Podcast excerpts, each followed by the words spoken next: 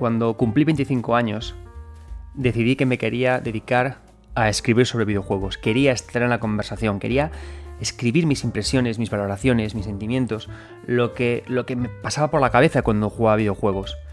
Tenía 25 años y sabía que no iba a ser fácil, porque al final eh, ocurre lo mismo que ahora. Hay 5 o 6 medios que son los únicos que te pagan por, por escribir sobre videojuegos. Tardé 7 años en conseguir empezar a cobrar por escribir sobre videojuegos y en ese tiempo hice de todo. Monté una página web, aprendiendo primero a programar páginas web. Me acuerdo que fui un curso de un año entero para aprender a programar páginas web para poder lanzarlas. Monté equipos de trabajo con otros redactores. Eh, luego me monté un blog por mi cuenta. La parte más simpática de todo este proceso para conseguir que, que, me hicieran caso, que la gente supiera que yo existía y que vieran mi trabajo, es que eh, hubo una época, un par de años, en los que empecé a, dibujar unas tiras cómicas que se llamaban Nerf, N-E, R entre paréntesis, D. Estaban protagonizadas por dos chavales, Ned y, Dom, y contaban cosas que les ocurrían con los videojuegos. Todavía podéis encontrarlas si, buscáis por internet, no es que estén todas, bueno, no las tengo en ninguna parte, pero andan por ahí. Y incluso si vais a mi perfil de Twitter, podéis ver la que a mí más me ha gustado de todas las que hice, eh, colgada como mi, mi tweet destacado, ¿no? Mi perfil de Twitter. El tema es que cuando yo las dibujaba, porque a mí siempre toda mi vida me, encantó dibujar, me encantó coger un lápiz, de hecho me pasé el instituto y me pasé BUP y CO dibujando como un loco, o sea, yo lo que hacía era sentarme, la profesora hablaba, yo dibujaba y dibujaba y dibujaba y dibujaba, me encantaba, pero nunca supe colorear. O sea, para mí colorear es como ciencia ficción. Me parece eh, mágico, me parece arcano cuando alguien es capaz de coger una lámina entera y ser capaz de combinar 5, 7, 8, 20 colores y que la cosa funcione bien y que de ahí surja la magia. ¿no? Cuando estaba haciendo las tiras cómicas de Nerf, empecé por supuesto a hacerlas en blanco y negro y luego me atreví a ir metiéndoles color poco a poco. Pero aún así, nunca jamás, ni, ni, ni practicando ni ensayando, fui capaz de que, de que el color en mí eh, tuviera magia, tuviera sentido. ¿no?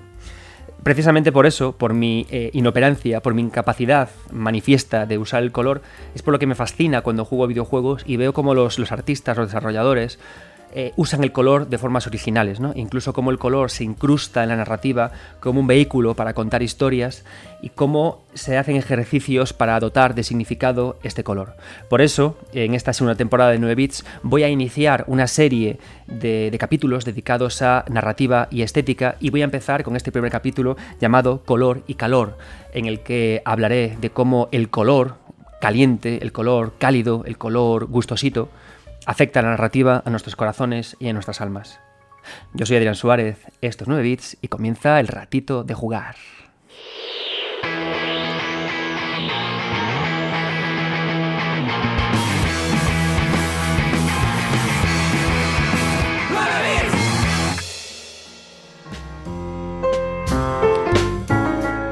Antes de nada quiero daros unas gracias muy entusiastas a todos los que os habéis pasado por mi perfil de Twitter, por arroba 9bits, y habéis atendido el, el, bueno, el tweet que, lancé preguntándoos para vosotros cuáles son los juegos eh, más bonitos que habéis jugado, porque de ellos he sacado las, ideas para poder eh, realizar este capítulo.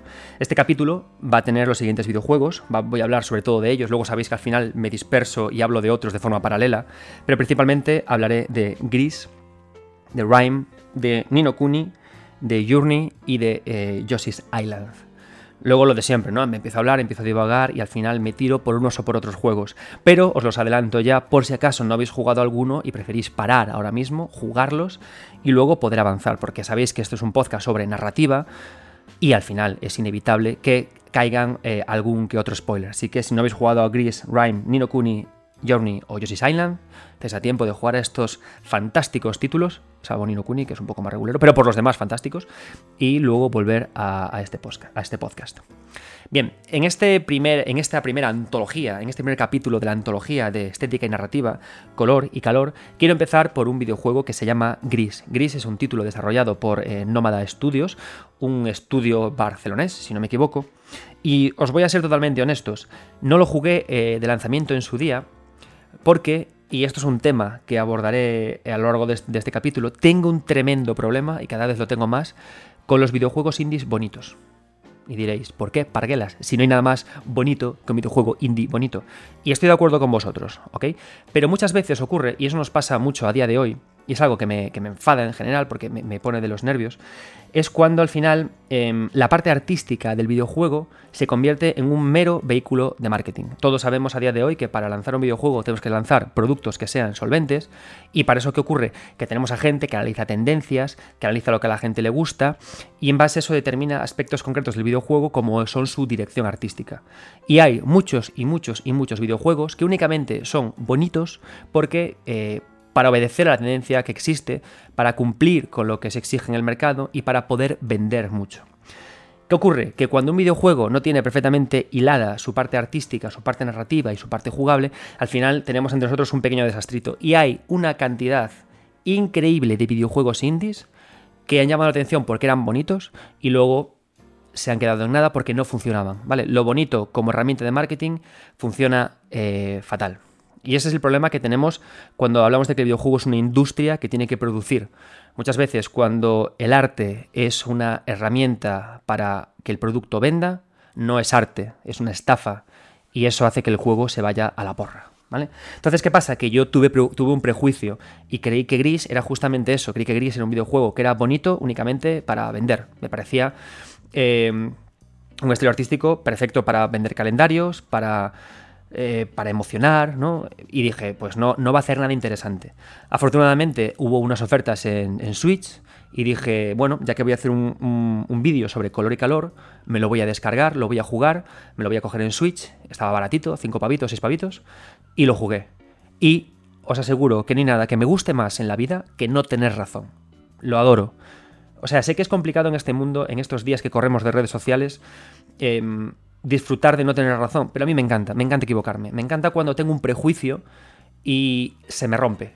Y de repente digo, wow, este juego no es lo que yo pensaba, porque Gris usa el color, usa el arte para cosas, para cosas muy interesantes. Y me he pasado un par de días jugándolo muy dentro del juego. Me ha gustado mucho Gris y creí que no iba a ser más que un juego bonito del que sacar capturas para colgarlas en Instagram.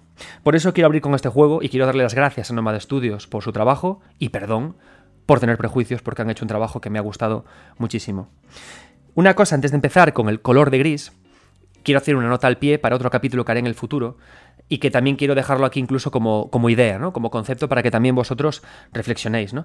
Em, si os hace un par de capítulos, en el primero de la segunda temporada, hablé, os dije, eh, yo prefiero no hablar de narrativa ambiental o de narrativa indexicada o de narrativa emergente, porque me parece que es muy limitante, ¿no? A veces decimos que este juego tiene narrativa emergente, entonces eso quiere decir que ya no narra con los escenarios. No, entonces yo os decía que a mí me gusta mucho más, creo que es más útil, más interesante, hablar de los trucos narrativos que usa un videojuego, porque me, puedo catalogarlos, ordenarlos, numerarlos, separarlos, estudiarlos mejor.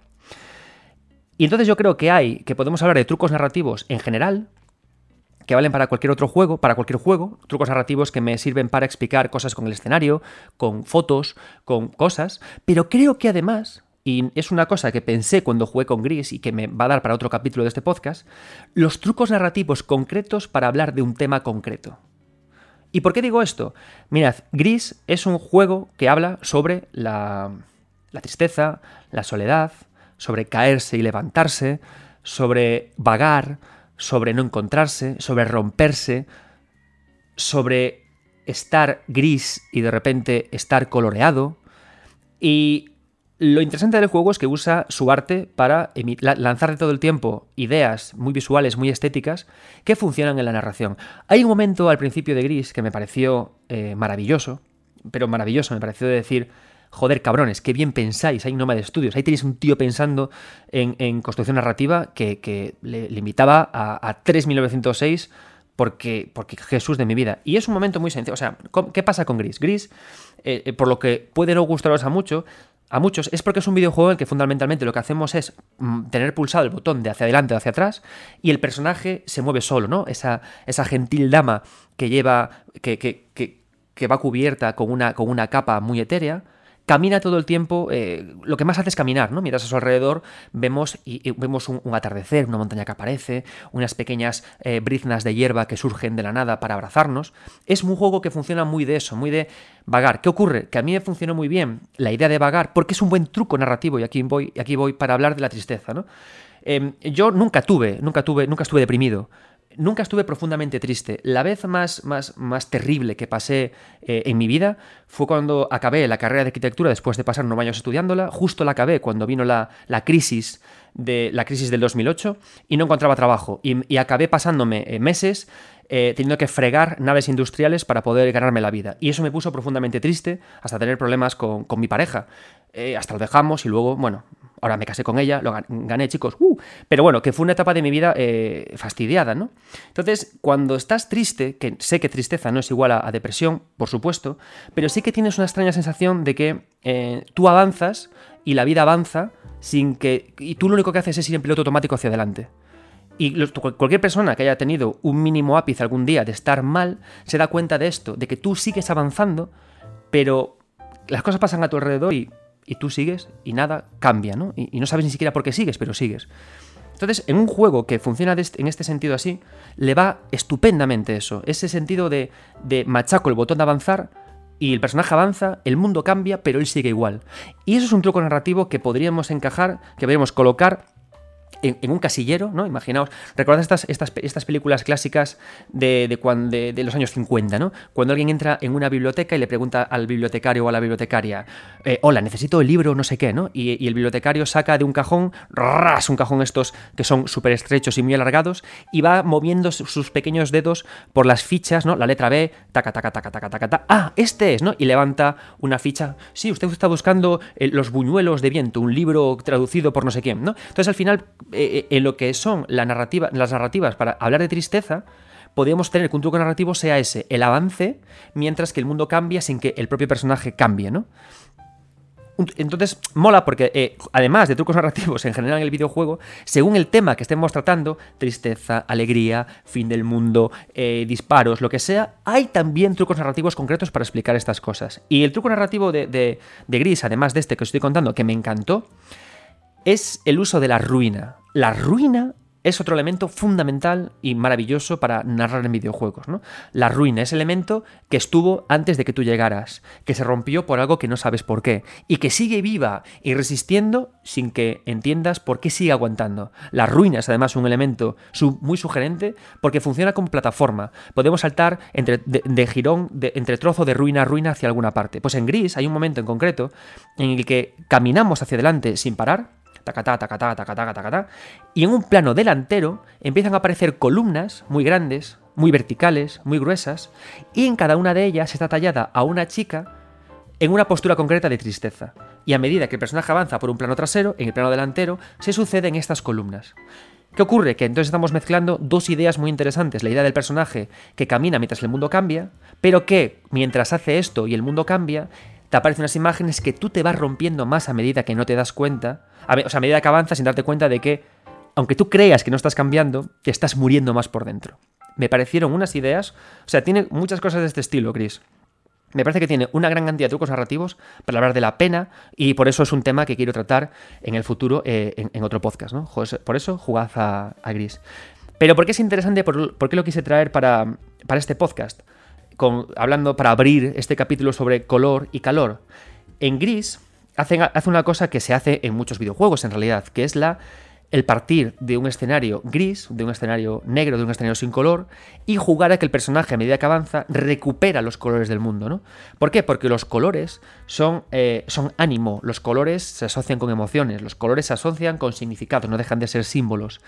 Y el primero de los colores que, el, juego te, que el juego te entrega que, el, que recuperas del juego, que el juego te dice, ha recuperado el color rojo.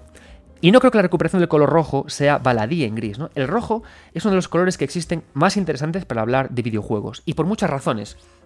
Un rojo, cuando lo ponemos en el videojuego, puede significar sangre, puede significar que el personaje está sufriendo. Si lo tamizamos un poquito y lo llevamos un poco al naranja, es una puesta de sol, que quiere decir mundo congelado, que quiere decir que algo está acabando, que quiere decir que algo está comenzando, en función de si el sol cae o, se alza, e incluso la duda de si algo comienza o acaba, porque en realidad no sabemos si, el sol sale o aparece.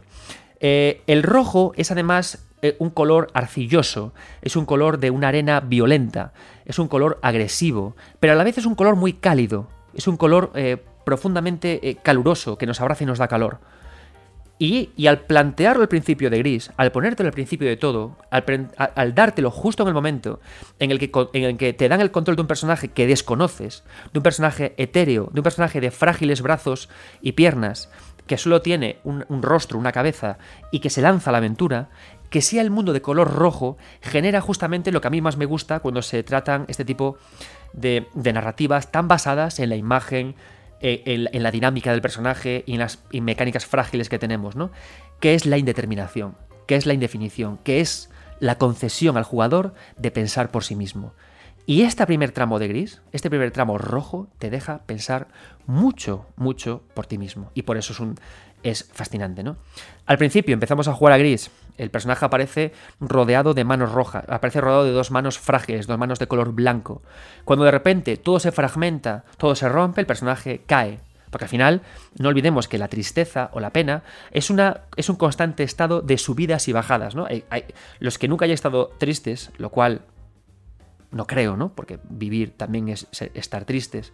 Yo los momentos de mi vida en los que más maduré, que más pensé, que más escribí, fueron cuando estaba triste. Estar triste es lo que te permite luego saber lo que es la felicidad y la alegría y luchar por lo que te hace feliz.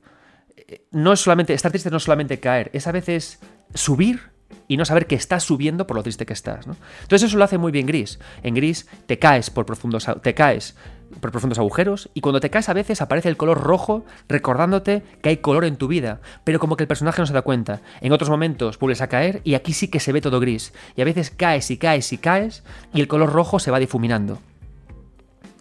Pero ¿qué es la felicidad, no? ¿O qué es la emoción representada con este color rojo tan indeterminado? Hay un momento muy interesante del juego en el que nuestro personaje intenta avanzar hacia adelante y el rojo le rodea, y del rojo cálido que te abraza, que te da una cierta sensación de sosiego, que el juego nunca te revela si es una sensación de sosiego cierta o en la que tú mismo te engañas, de repente el rojo se convierte casi casi en un granate violento. La música eh, acelera sus notas, eleva el volumen, y de repente aparece una potente ventisca de arena que hace que, pas, que, que no es roja cariñosa, es roja sangre.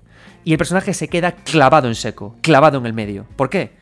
Por lo que os contaba antes, porque la tristeza a veces te engaña y tú no sabes si ya estás alegre o no, si has de disfrutar de un triunfo o no, porque no sabes si te lo, incluso si te, lo mereces, y eso hace que tu mundo cambie de color, siguiendo siempre siendo el mismo color, y te agrede, resistes, caes hacia atrás y avanzas. Entonces me parece muy interesante el uso que hace del rojo, porque a veces cuando hablamos de videojuegos y hablamos de color, nos pensamos que el color es rojo, verde, azul, amarillo. No, no, lo interesante de usar un color en un videojuego es cómo lo degradamos, es cómo lo relacionamos con las dinámicas, y es cómo lo relacionamos con las distintas secuencias que tiene el propio videojuego, porque podemos tamizarlo a nuestro placer, llevarlo a un rojo más intenso, a un rojo más claro, porque cada color significa una cosa diferente. Gris es un claro hijo de uno de los mejores videojuegos de la historia del medio, Journey. Journey, el videojuego de That Game Company, es uno de esos 10 videojuegos, 20 videojuegos, que todo el mundo debe jugar antes de morir. Son las dos horas más potentes, quizás combinadas con What Remains of Edith Finch. Yo estos son dos juegos que a todo el mundo creo que debería jugar. Y, Gris es un claro ejemplo, un claro hijo de Journey. ¿Por qué? Mirad, a mí Journey me encanta. Journey es un título que es eh, fabuloso. Y creo que em, en el uso del color, digamos que Journey es primero de color y que Gris es un alumno que estudió primero de color y que se puso a dar clase en segundo de color. ¿Por qué? Y aquí voy con una de mis palabras favoritas del pedanteo del videojuego. Cuando queráis escribir artículos de videojuegos y quedar guay, y que os diga vuestro editor, uff, se ve que eres listo, hay que hacer siempre dos cosas. Truco uno, poner muchos puntos y coma. Nadie sabe exactamente para qué vale un punto y coma. Hay gente que dice que nadie lo sabe un par de puntos y comas en vuestro artículo y dirán, esta persona es lista, esta persona es de Harvard. Y la otra es usar la palabra semiótica. ¿Qué significa semiótica? Semiótica es algo muy sencillo. Semiótica es el significado de los símbolos. Es añadirle significados a símbolos, nada más y nada. Es una tontería como tal, ¿no? Es que tú veas un círculo rojo con una franja blanca en el medio, un símbolo, y que tú conozcas su significado. Párate. ¿No? Bueno, ahora mismo no sé si eso es un stop o es una o es dirección prohibida. Esa es mi calidad conduciendo, amigos míos. Pero bueno, que me entendéis, ¿no? Es eh, un símbolo al que se añade un significado. ¿Qué pasa? que eh, lo que hace Journey es que usa el color para añadirle significados. Em, yo, soy profesor en UNIR y corrijo TCMs. A veces me toca corregir también TCMs del grado de diseño gráfico. Y, muchas veces cuando un alumno te viene y te, entrega su trabajo, hay una parte en la que te explican por qué han elegido un color u otro para su logo, para su web o para lo que sea. ¿no? Recuerdo un caso una vez que una, alumna me dijo, eh, uso el color amarillo porque amarillo igual a juventud. Y, había y, por supuesto me referenciaba a un autor, ¿no? Entonces, ¿qué ocurre? Que yo cuando estaba en el tribunal, no os preocupéis, la aprobé, el trabajo, el trabajo era bueno, pero cuando hacemos trabajos académicos o, artículos de investigación en general, muchas veces tendemos a, buscar referencias que nos, sean útiles y no buscamos las otras que puedan contradecir lo que decimos. Y lo digo porque, y lo uno esto con Journey, es porque el amarillo eh, depende en qué momento de tu vida, en qué año, en qué contexto, en qué ciudad, significa evidentemente juventud, pero también significa muchas otras cosas.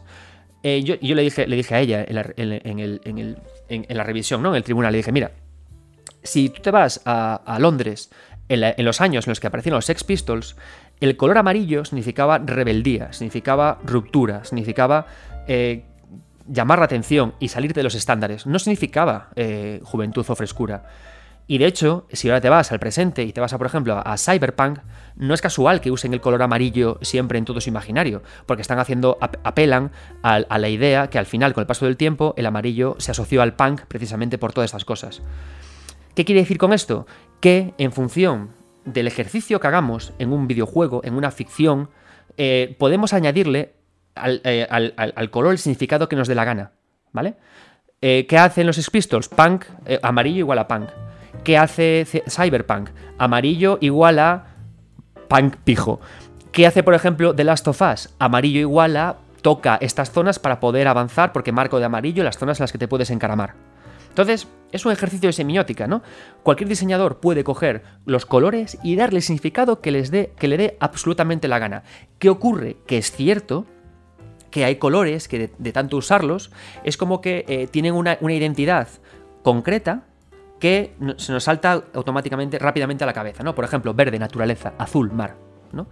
Pero ¿qué ocurre? Que también podemos jugar con esto como diseñadores de videojuegos, porque podemos jugar con los prejuicios, como ahí pasó con Gris, con los prejuicios de los jugadores y luego romperlos. Yo puedo plantear a un personaje que esté todo el tiempo de color verde, yo como jugador lo veo y pienso que, oh, vaya, es un elfo del bosque, un elfo de Janowar, me va a llevar a ver a Mononoke, a la princesa Mononoke a las praderas y luego hacer que sea un cabronazo que lo que le gusta es beber petróleo y, y cagar gasolina. ¿Vale? O sea, podemos jugar siempre con eso. El color tiene unos, unos significados asociados por la historia, pero nosotros a través del contexto los podemos cambiar como queramos. Y de hecho, en imagen corporativa y en branding, esto se hace mucho. Hay mucha gente, mucha gente que se coge colores y que a golpe de campañas de marketing, a golpe de anuncios, poco a poco eh, eh, se quedan con, o sea, le asignan otro color. al color le asignan otro significado, ¿no? Semiótica, un ejercicio, o sea, algo fascinante en el mundo del videojuego, que cómo, cómo lo usamos, ¿no? Cómo cambiamos, cómo le damos significado a los símbolos. Y Journey esto lo hace genial. ¿Por qué? Porque Journey es todo el tiempo un ejercicio de semiótica basado en el color. Todo el tiempo. Todo el tiempo. Y es algo sorprendente. Journey, es, Journey no es, en realidad, em, el viaje de, dos tipos con capa que van a una montaña. No, Journey es la vida. Journey es los estados anímicos que pasamos en toda nuestra vida, ¿no? Y está muy representado, eh, o sea, todo el viaje que hacemos al final también se puede entender como una metáfora de nacer porque al final vivir y morir es otra forma de buscar, eh, de, nacer, ¿no? Eh, crecemos, nos formamos y al final salimos, ah, morimos, pero al final también cuando morimos mm, descubrimos que nacemos como un ser nuevo en base a todas las vivencias que hemos vivido. Journey empieza al final, Journey empieza con un intenso color naranja, un color que nos, que nos abriga, un color cariñoso, un color que nos, que nos gusta, pero rápidamente nos lleva a una zona verde en la que se habla del frío, se habla de la tristeza, luego nos lleva a una zona más encarnada, luego nos lleva a una zona más pero Journey lo que hace, a diferencia de Gris, es que habla de colores absolutos, de colores más eh, potentes, ¿no? Journey lo que hace casi casi es que usa los colores para cambiar fases. ¿Qué hace Super Mario World? Super Mario World te pone nivel 1, nivel 2, nivel 3, nivel 4. Pero Journey, que es una experiencia continua sin pausas. Y lo que hacemos es que marcamos cada área de un color muy concreto para que el jugador sepa que pasamos de una zona a la otra.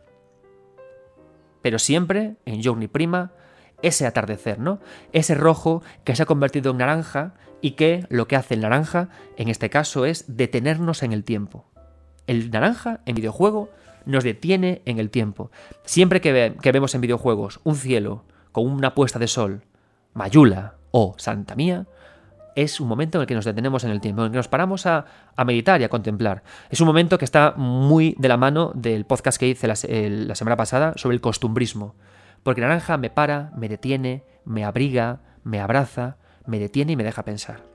Entonces, a mí me gusta mucho esto. Yo creo que si hubiera que estudiar color en videojuego y, hacer una asignatura, yo a mis alumnos les diría, primero, jugad a Journey, analizad cómo el juego le otorga un significado concreto a cada uno de los colores que presenta, y luego id a gris, y ved en gris cómo el videojuego gris le asigna un significado concreto a cada degradado que hace de estos colores. Y así estamos viendo la calidad del juego. Y luego ya, el, para nota, ver además cómo se asocia todo eso con las mecánicas y con las dinámicas. Como una caída desde un color cálido a un color oscuro nos asusta. Y cómo nuestro cuerpo nos pide que queremos volver al calor cálido. Y cómo, combinando y contrastando colores, le damos mucha más intensidad al significado que queremos ofrecer. Si el color, un color cálido es un abrazo y un color frío, un verde, un azul, es frío, si hago que el jugador caiga y vaya rápidamente de uno a otro, ese frío es mucho más frío, mucho más siniestro. Y daos cuenta de que en el videojuego, y aquí vamos con otra de mis paranoias que, sabéis, el videojuego, la evolución del videojuego, la gracia del videojuego en su narrativa, la que a mí por lo menos más me emociona, es cuando somos capaces de contarle y lanzarle ideas al jugador sin texto, sin pararlo, sin cinemáticas, en tipo de juego activo. El uso del color, asociarlo con dinámicas y mecánicas, y los degradados, nos llevan a este camino. Es el uso concreto del color lo que nos lleva a esto.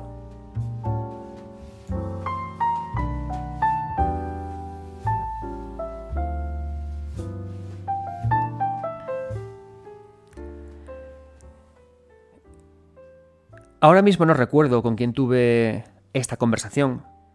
No sé si lo escuché a alguien de Tequila, del estudio Tequila de videojuegos español, o si lo escuché a, Carlos Coronado, diseñador de videojuegos eh, eh, barcelonés.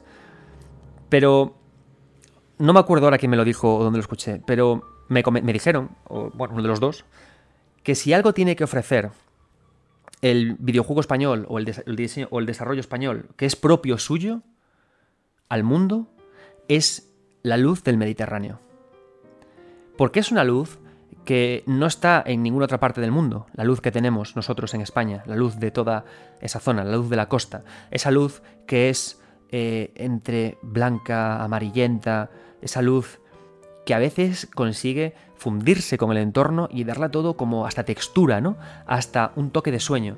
Y en Carlos, eh, Carlos Coronado, en su videojuego de Horror Tale The Wine, tiene mucho de esta luz de esta luz que además tiene mucho de ese toque eh, amarillento o, de esa sensación de, de puesta de sol perenne, ¿no?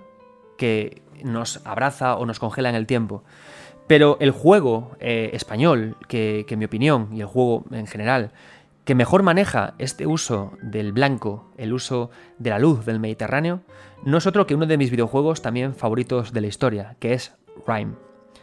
Para mí Rime, eh, Rime, es un videojuego eh, formidable, fascinante, repleto de matices, repleto de esto que a mí tanto me gusta, ¿no? Del, contar sin palabras, en el que de nuevo hace algo que también hace muy bien Gris, que es asociar color con dinámicas y con mecánicas, con presentación de enemigos y con lo que estamos viendo eh, a medida que avanzamos por el, por el videojuego. Si no habéis jugado todavía Rime, eh, adelante, jugadlo. Es un videojuego estupendo y tiene un final maravilloso que no os preocupéis. No os lo voy a desvelar porque no tiene sentido hacerlo en este podcast e intento moderar mi nivel de cabroneidad al, mínimo. ¿Por qué Rime es un juego maravilloso? Mirad, em, la gracia que tiene Rime... Bueno, para empezar, Rime porque es un juego súper sugerente, y, hablando así en general, no únicamente ciñéndonos en el color. Yo tengo, además de yo tengo muchas filias en el mundo del videojuego que van mucho más allá de mis gafapasteos, como os estoy contando. A mí, por ejemplo, me apasionan los juegos en los que salen trenes. Y sí, habrá un podcast especial de trenes en 9 Podcast. Pero tengo también otra filia que es eh, muy poderosa, que son las islas. Y los personajes que se despiertan náufragos. Quizás es porque soy gallego, pero le tengo una pasión absoluta al mar Para mí no hay nada, no hay momento más placentero de todo el año que mi primer baño en el mar del año. Cuando llega junio, julio, meto los pies en el agua, respiro el, mar y me zambullo hasta cubrirme el cuerpo completo en, las aguas de, mis costas. Adoro el mar, adoro esa sensación de la playa y me encanta cuando la ambientación de un videojuego se basa en una isla, en la playa, en los sonidos de las gaviotas. Y aquí viene el uso de esa, de esa luz. ¿no? Rhyme, y de nuevo, insisto, no quiero estropearos el final, pero por supuesto habrá pinceladas de, lo que va el juego. Rhyme tiene un gran punto onírico. Rhyme tiene un gran punto, tiene una gran idea de que lo que está ocurriendo en el mundo de juego no es real. No es exactamente eso que está pasando. Es decir, todo lo que jugamos con el protagonista del juego son metáforas de otras cosas que sí han pasado hasta que hemos llegado ahí. Son todo pequeñas metáforas, pequeñas ideas que nos conducen al final, al final del juego, que es lo que en realidad ha ocurrido. Pero no es cierto lo que estamos jugando en, realidad, ¿de acuerdo? Y eso hace que, eso hace que la luz del Mediterráneo funcione tan bien con el juego. ¿Por qué? Mirad, la construcción de Rime, eh, eh, Rime es un juego blanco. Al final nos pasa a veces cuando pensáis en videojuegos, de repente os viene el color del videojuego. Pues Rime es un videojuego blanco. Es un videojuego blanco que se que abraza a la propia espuma del mar, que abraza, que abraza al propio color eh, transparente del agua. Rime es un juego blanco porque sabe eh, hacer que esa luz del Mediterráneo refleje y se, y se funda con la piedra blanca que componen las, las, eh, las, murallas, que componen los faros de esa isla en la que nos estamos moviendo. Rime es un videojuego blanco porque además contrasta con la piel del protagonista, esa piel morena, castigada por el sol, y esa capa roja que se mece con el viento, que de nuevo se fusionan con su propio cuerpo blanco. Y lo que hace, además, esta luz blanca del Mediterráneo, y lo que hace al pintar con su luz todo el escenario, es que te relaja. Y en ningún momento te hace pensar que lo que estás jugando pueda no ser lo que estás jugando. No te hace pensar en ningún momento que quizás ese niño no está ahí. No te hace pensar que, que que lo que está pasando ahí, lo que está ocurriendo en el mundo del juego, no es otra cosa más que un niño disfrutando de un agradable verano, porque la luz del Mediterráneo es verano, y el verano no es tristeza, el verano es alegría, es caminar, es disfrutar, y hace que el primer momento de Rhyme sea espectacular por eso. Llegas, el blanco te abraza, el blanco te ciega, el blanco te impide pensar, el blanco se pega a cada pared que recorres, al propio personaje de juego, a las rocas del camino, avanzas y avanzas y es como si vives en un sueño. ¿Y qué ocurre de repente? Que si algo tiene bueno el blanco, es que es el mejor color para empezar a pintar. El blanco es el color de los lienzos, a través del, en el cual lo impregnamos de pigmentos y de matices para escribir nuestra historia. ¿Y qué pasa que de repente? De repente, en ese blanco irrumpen flores de cerezo rosas, que indican que hay algo importante en el fondo de un mar transparente. Y de repente, a medida que avanzamos en el juego, este blanco se ve convertido primero en gris y luego un profundo negro, que te dice que se acabaron las vacaciones de verano, que es momento de despertar y que, en realidad, ha ocurrido algo especialmente siniestro en la historia que nos están contando. Entonces, el uso del color en el videojuego no únicamente sirve para eh, hacer ejercicios semióticos. Por ejemplo, Journey que hace, Journey usa el color para separar fases y de esa forma podemos construir un relato en todo el tiempo continuo, pero muy compartimentado en zonas a través del color, porque el color se nos mete en el cerebro, lo tenemos muy claro el color, es más fácil interpretar un color que el número de un nivel.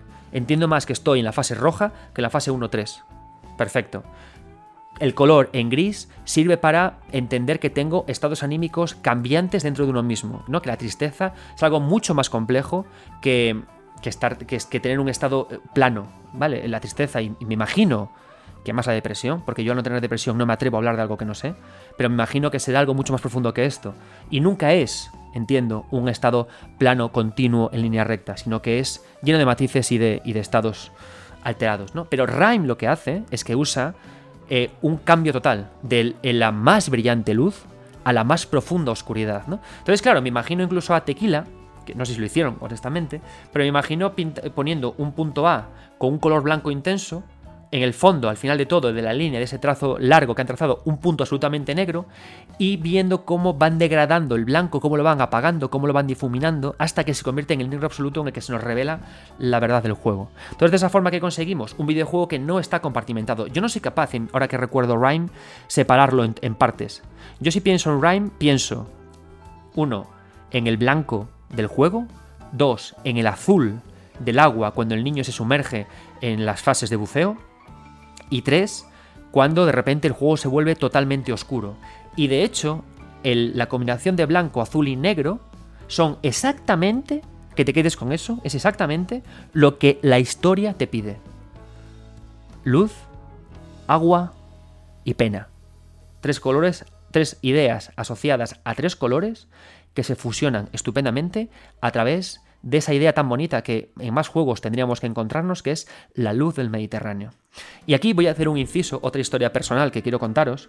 Em, muchas veces hablamos de que, de que el videojuego es el medio más interactivo que existe, ¿no? El videojuego son imágenes en movimiento, ¿no? Y, esto es una idea que, que suele repetirse a lo largo de la historia, ¿no? Surge un nuevo medio de expresión y tiene la necesidad de menospreciar al anterior. Ocurrió, por ejemplo, cuando em, llegó el cine, llegó el teatro y se menospreció la pintura, ¿no? Porque la pintura como tal no tiene movilidad, no tiene movimiento, son escenas fijas, escenas estáticas, no, tiene, no, se mueven, ¿no? Entonces tienen como una menor calidad expresiva o son de menos vanguardia. Bueno, todos, de nuevo, en este capítulo en el que también hablamos de prejuicios, por supuesto tú te lo crees, ¿no? Y dices tú, el videojuego, el arte total, el cine, mejor que la, que la pintura, el teatro, mejor que la... Yo recuerdo hace ya unos años que fui hasta Madrid. Y, bueno, yo por estudiar arquitectura siempre me gustó muchísimo el arte, ¿no? Y fui a ver el Museo de Sorolla. Yo a Sorolla ya lo conocía, por supuesto, es un artista que me, me, encanta. Vi imitaciones de sus cuadros, vi fotos de sus cuadros también en mis libros de estudio, pero cuando entré en ese pequeño eh, museíto que tienen en, Madrid dedicado a Sorolla y vi en vivo e indirecto las pinceladas del artista, la textura que usa, la profundidad de su pintura, os aseguro, y tengo una imagen muy vivida de eso, que ese señor es capaz de conseguir que sus imágenes se muevan. El mar que pinta Sorolla, la luz que pinta Sorolla del Mediterráneo en sus cuadros, tiene movimiento. Tú la ves y se mueve. Y es tan sugerente ese movimiento que ahora que han pasado, no sé si 5, 4, 6 años, cuando en mi cabeza recuerdo ese momento en el que vi esa por, primera vez el cuadro de Sorolla en vivo e indirecto, os aseguro que ahora hasta lo escucho, hasta escucho el mar. ¿no? Entonces, esto nos da como varias, ideas, ¿no? Una principal con la que quiero quedarme, que quiero que se integre más veces la luz del Mediterráneo como color propio en el videojuego, porque es muy potente.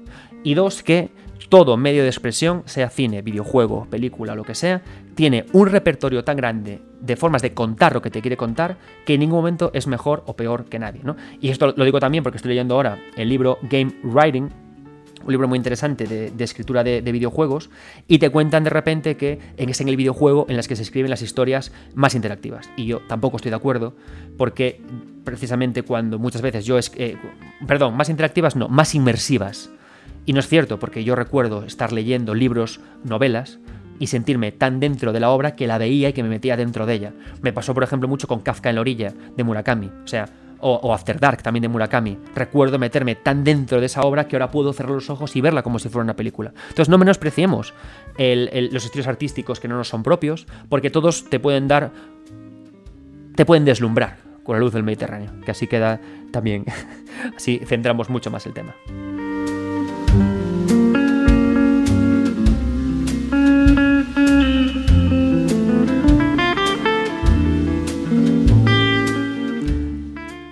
Al principio de este podcast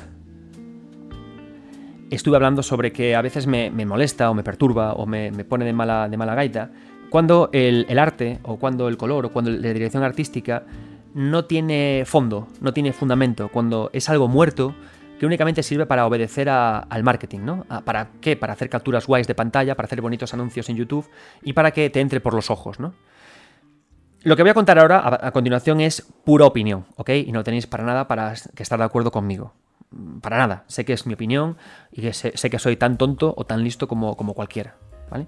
Pero, em, como amante del estudio Ghibli, creo que Nino Kuni y todo lo que se ha hecho con Nino Kuni, Creo que el primero es un trabajo honesto, pero creo que los demás demostraron que Level 5 eh, carecía de honestidad al usar Nino Kuni. Lo último que ha salido de Nino Kuni es un videojuego para móviles que, usando un estilo muy similar al estudio Ghibli, al final es un videojuego de móviles de navegación guiada con criptomonedas y en el que no se respira para nada del estilo o del amor que se esperaba del uso de los pinceles de Ghibli, ¿vale? A mí me parece que Nino Kuni, si tuviéramos a día de hoy que analizar toda la franquicia, podríamos hablarlo como la, la trampa del color. El primer Nino Kuni es un videojuego en el que sí que hay una clara intención de usar el estilo artístico para algo, ¿vale? Es decir, no quiero decir en ningún momento que Nino Kuni haya pecado, entre muchas comillas, como de apropiación cultural o de usar un, estilo que no le es propio, ¿no? O de robar un estilo que no le es propio. Al contrario, eh, Level 5 es un estudio que yo adoraba en la época de Play 2 y también con grandes trabajos, algunos en la época de Play 3. Y era un videojuego que y era un estudio que, aunque sí que es cierto que tenía una, una, gran visión en la realización de productos, porque muchos de sus videojuegos desde siempre tuvieron una clara eh, un claro objetivo de, vender, de, tener engagement ¿no? y, de, fidelizar muchas veces más allá de querer hacer buenas historias, ¿no? O sea, los bucles jugables de Level 5 en Inazuma Eleven o en Yokai Watch son muy claros de, enganchar para que el jugador se quede y se quede y se quede, pero a veces pecan un poco de ser vacíos, pero a mí me encanta Inazuma Eleven. Pero es como que poco a poco han perdido eso, ¿no? Nino Kuni es un videojuego que eh, yo cuando, cuando creo que cuando todos lo vimos, eh, entendimos que la Level 5 de PlayStation 2, la Level 5 de Dark Cloud 2, cogía los pinceles, cogía el arte, cogía los colores, el verde de Nino Kuni, el rojo de Nino Kuni, el amarillo de Nino Kuni, para pintar una aventura plásticamente preciosa con mucho corazón. Y creo que no es tontería decir que Nino Kuni es un juego el original que tiene mucho corazón, que se acerca mucho a lo que entendemos que tendría que ser Ghibli en el videojuego a día de hoy. Me parece un juego honesto, un videojuego sincero y un buen JRPG, pese a que sus peleas sean un poco pocher, ¿no? Pero ¿qué ocurre? Que cuando hablamos de Nino Kuni 2 o cuando hablamos del Nino Kuni Cross Worlds que salió recientemente para móviles, es aquí cuando me parece que Nino Kuni es el claro ejemplo de la trampa del color. Y ya no de un estudio independiente que me cago en la mar, estudian eh, usuarios para poder vender y para poder convencer, sino de una grande, de un, de un AAA. Nino Kuni 2 eh, es una aventura en la que jugamos con un personaje que al final acaba creando un pequeño reino y al final, eh, a, las pocas horas de juego, eh, está en un mundo, en, una pequeña ciudad, en la que tiene que eh, farmear dinero, en la que farmear eh, habitantes para que le construyan nuevas casas, para expandir su imperio, y nos tiramos todo el tiempo haciendo pequeñas misiones secundarias para que vengan nuevos habitantes a nuestra, a nuestra aldea y que ésta vaya creciendo. O sea, es tal cual, tal cual, una fantasía capitalista que no tiene nada que ver con, con Ghibli, porque Ghibli, si algo ha criticado siempre en sus películas, es justamente eso, es la, adueñación, la usurpación humana del espacio natural. La princesa Mononoke, el viaje de Chihiro, todo te habla justamente de eso. Y me, fastidia, eh, a, título personal, de nuevo es una opinión, pero cómo se ha usado el arte y el color para hacer un trampantojo, para eh, guiarnos hacia una aventura que a priori parecería eh, dulce o suave, cómo se ha usado, cómo se ha traicionado la semiótica, ¿no? el, el, significado detrás de los pinceles de Ghibli para llevarnos justamente a un significado diferente. Y desde que jugué a Nino Kuni 2, y desde que vi que lo que estaba haciendo era una fantasía capitalista, eh, en el que estaba al final intentando reunir a todos en un mismo imperio, en el que estaba derrotando a todos, una fantasía imperialista, al fin y al cabo, de un niño, además, que quería jugar a ser emperador de una forma muy infantil, es triste, pero al final el propio significado de los colores de Ghibli hasta se altera y vas ya con pies de plomo. Y ya el, colmo fue en Cross Worlds cuando ya los dibujos de Ghibli, esa paleta de colores de Ghibli, serie de Ghibli, al final se acaba para tener que acabar minando eh, e, NFTs. ¿no? Entonces, ¿Para qué cuento esta historia? ¿no? Porque la semiótica también es muy traidora. ¿no? Los colores, la imagen estética, el impacto visual nos sugieren cosas. ¿no? Antes hablaba también de que el color eh, trabajamos a dos niveles con él. Por una parte, el propio contexto me, carga de significados, pero también venimos con prejuicios heredados del pasado. Es lógico, ¿no? El negro es elegancia, pero también es muerte. Son prejuicios que tenemos que cuando llegamos a un contexto, en un videojuego en este caso, nos pueden hacer dudar de él. Eso se ha hecho justamente con Ghibli, pero a mal. Entonces, esto es un ejemplo de eso, ¿no? De la semiótica mal, o de el color mal, o de justamente el arte mal. Pero no quiero acabar este podcast con, la bajona, sino todo lo contrario. Y quiero irme a un videojuego para acabar esta idea del color con uno de mis videojuegos también favoritos de la historia, uno de mis favoritos de Super Nintendo, que es eh, Yoshi's Island, Super Mario World 2.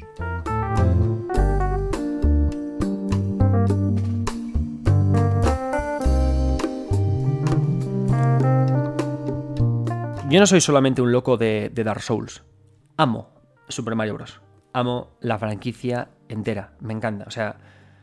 Y, en realidad me da mucha pena que Shigeru Miyamoto ya no esté trabajando de una forma eh, tan artesanal con el personaje. Porque creo que, y lo digo con la mano del corazón, nunca vamos a vivir algo tan maravilloso como en una franquicia única, bueno, en general, ¿no? Como la evolución de lo que ocurrió con Super Mario Bros a Super Mario Bros. 3, a Super Mario World, a Super Mario 64. A veces damos por hecho que esto ha ocurrido y que, no es un cambio importante. Pero daos cuenta de que son cuatro juegos que no me atrevería a decir que son perfectos, pero madre mía, son perfectos. Y son todo la iteración de una misma idea, hecha por un mismo artista, en pos de conseguir algo tan honesto como conseguir que sus marionetas se movieran de la forma lo más real posible de verdad, eh, cada vez que pienso en ello se me eriza el, mi vello de gafapasta de, amante del videojuego. Super Mario Bros., Super Mario Bros. 3, Super Mario World, Super Mario 64. Esa evolución, eso, no lo vamos a volver a vivir nunca. Y yo me siento muy afortunado por haberla vivido en primera persona, desde el primero hasta, hasta 64.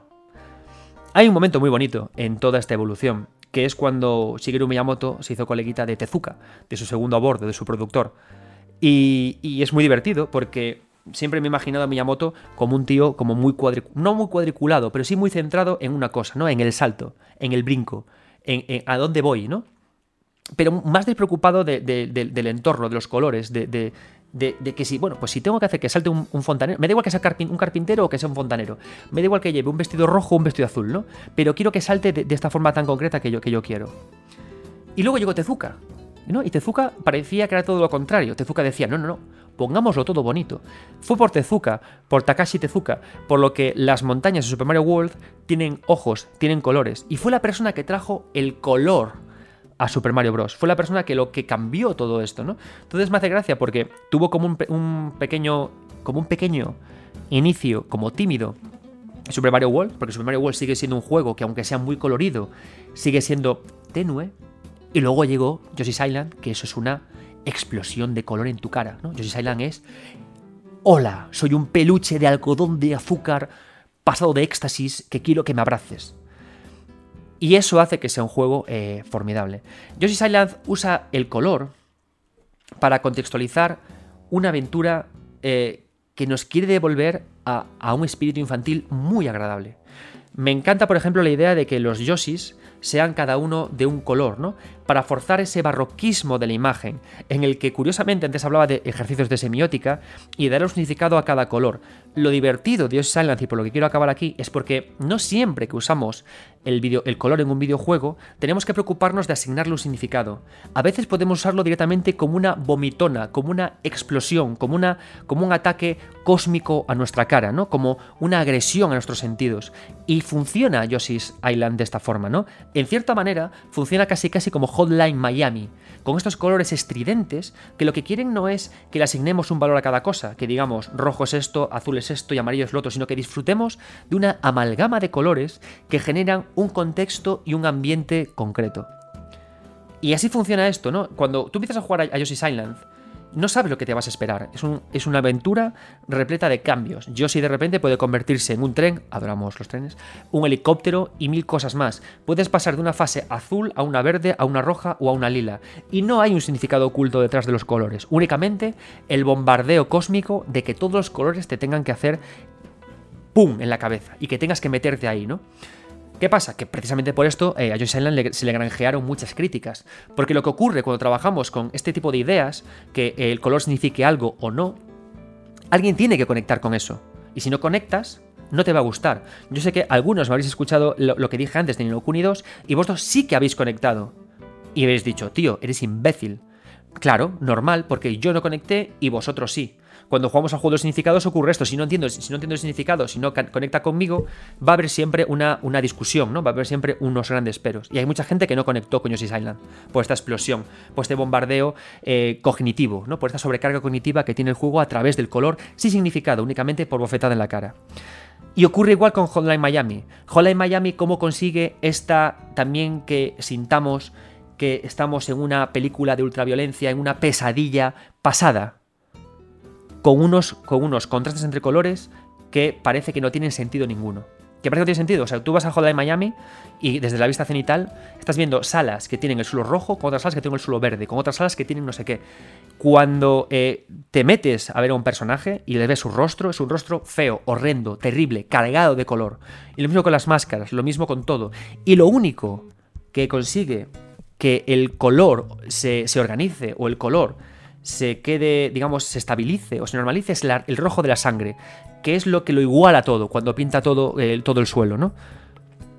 No hay nada que iguale en Yoshi's Island, por eso siempre una, una, fantasía de colores. Sí que hay algo que iguale en Hotline Miami. En Hotline Miami, el rojo, que lo va poco a poco igualándolo todo y llevándonos a una conclusión, es como la oscuridad que se cierne sobre la luz eh, tan cálida y tan blanca de, de Rhyme. Entonces, es por eso tan interesante, ¿no? El uso del color.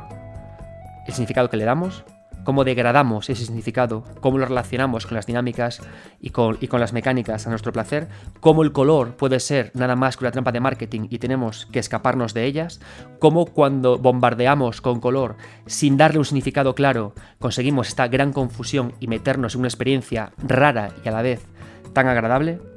Y además, otra idea que quiero dejar ya para acabar, y una pregunta que os hago, los juegos que mejor juegan con el color son los que mejor juegan con la música. Porque en videojuegos el color es música. Cuando en, gris hay un degradado y cambia. Cuando en Ryan nos oscurecemos. Cuando, Nino, cuando en, en Hotline Miami paramos la matanza, cambia la música. ¿Por qué? Porque color es emoción y música es emoción. Y un nivel muy primario. Tú le pones a un bebé a una niña, a, mi hija de tres años, a mi hijo, a mi hijo de seis meses, le pones color o música y reaccionan. Pero no reaccionan a explicaciones, reaccionan a color y música. Y cuando cambias colores la vez que música, reaccionan mucho más. Porque son es lo primario de nosotros, ¿no? A veces em, nos complicamos mucho, o parece que los directores o desarrolladores se complican mucho, y que para creer, eh, querer generar nosotros emociones o, cambios interiores, creen que necesitan hacer eh, grandes escenas cinemáticas, con grandes planos largos, con enormes conversaciones, con personajes muy trabajados, y al final, cuando de repente una escena pasa de roja a negra, y de repente las notas se quitan, aparecen notas nuevas o se difuminan y se van, notamos una congoja que recordamos. Yo mientras estaba haciendo este podcast, eh, y lo estaba, lo estaba, escribiendo cuatro cositas para, para, orientarme, lo pensaba en todo momento, ¿no? Cada vez que pensaba en Ryan, cada vez que pensaba en Gris, cada vez que pensaba en Journey o en Yoshi's Island, pensaba en la música asociada con los colores, ¿no? Y cómo son dos elementos que van tan bien para cambiarnos por dentro. Y al final, eh, y esto ya, ya casi como, conclusión, a, modo de remate, la reflexión sobre lo que es la interacción en el videojuego, ¿no? Y por lo que me gusta tanto que un videojuego sea capaz de hablarte sin textos. Porque creo que en lugar de buscar interacciones muy complicadas, con demasiados botones, con demasiadas cinemáticas, con demasiadas cosas, tenemos que ir al revés, a lo primitivo, ¿no?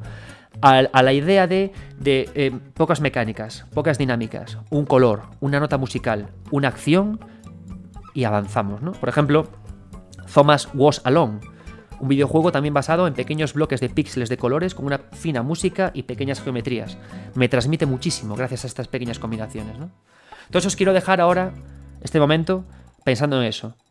Que reflexionéis sobre estos videojuegos que ahora estáis pensando, que usan también el color, y pensad también cómo funciona con ellos la música. Y es así como conseguimos que nuestro corazón se llene de color y de calor. Muchas gracias a todos por acompañarme en este nuevo capítulo. Yo soy Adrián Suárez, estos 9 bits y nunca, jamás dejéis de jugar.